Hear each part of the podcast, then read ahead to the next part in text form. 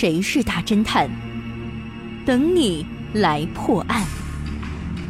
上山微电台娱乐出品。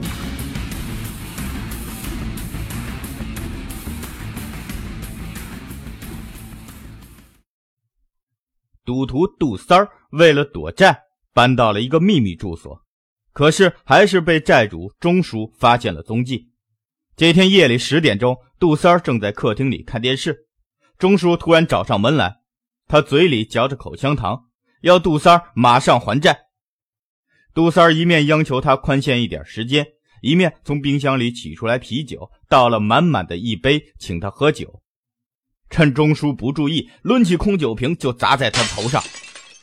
钟叔受到这突如其来的一击，一声没吭，便倒地身亡了。杜三从车库把汽车开出来，把尸体装进行李箱，开到很远的 S 公园，把尸体抛进池塘里。凌晨两点钟回到家里，又把房间打扫得干干净净，桌椅、啤酒杯、大门把手及门铃的按键都擦了又擦。这样，钟叔来访的痕迹一点儿也没有留下。由于神经过分紧张，杜三吃了几粒安眠药，这才入睡。第二天醒来时，已是傍晚时分了。这时门铃又响了起来，杜三开门一看，有两个刑警站在他面前。昨晚有个叫钟叔的人到你这儿来过吗？他的尸体今天早晨在 S 公园的池塘里被发现了。他上衣口袋里有个火柴盒，背面写着你家的地址。说话的人是警探丁小山。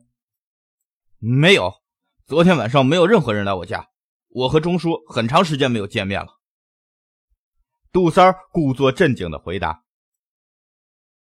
然而丁小山却轻蔑的笑道：“这可奇怪了，实际今天上午我们已经来过一次了，怎么按门铃也没人开门。”以为你家没人，我们就回去了。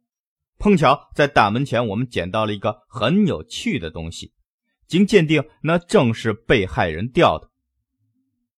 说完，丁小山从衣袋里掏出一个小玻璃瓶，让杜三儿看里面装的东西。杜三儿见罪行已经被揭露，只好从实招供。你知道玻璃瓶里到底是件什么东西吗？你猜到答案了吗？